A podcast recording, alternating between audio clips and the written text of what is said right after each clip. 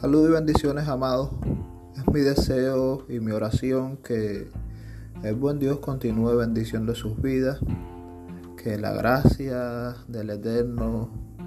cubra cada rincón de su existencia y no solo las suyas, los miembros de esta iglesia amada, sino la de cada uno de los miembros de su familia después de varios días ausentes físicamente, pero no en el espíritu, porque el Señor me ha permitido permanecer al tanto de, de la vida de la iglesia desde la distancia y han estado presentes todos y cada uno de mis hermanos en mis oraciones, en mis súplicas, en momentos en los cuales la iglesia eh, atraviesa junto al país circunstancias difíciles, problemas de,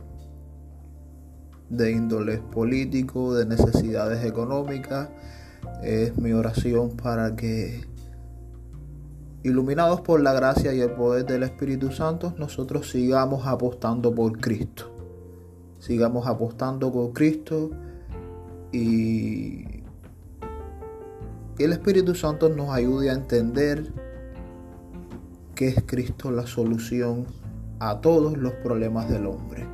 En eso debemos estar centrados como iglesia, en eso debemos estar centrados como pueblo de Dios y es el principal mensaje que ha de salir de nuestros labios, sazonado con sal y con el sello del Espíritu Santo.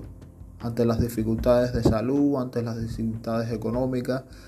ante las diferencias de carácter, ante cada problema que afronte la humanidad es Cristo la solución.